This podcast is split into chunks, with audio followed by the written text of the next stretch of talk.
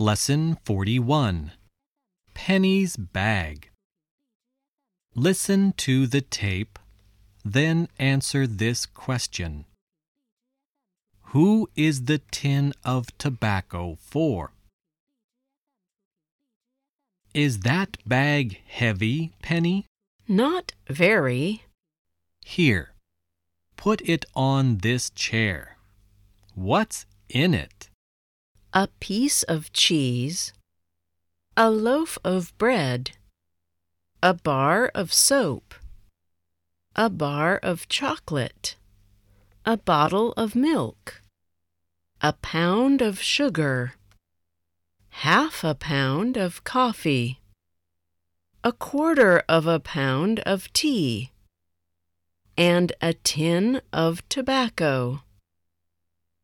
Is that tin of tobacco for me?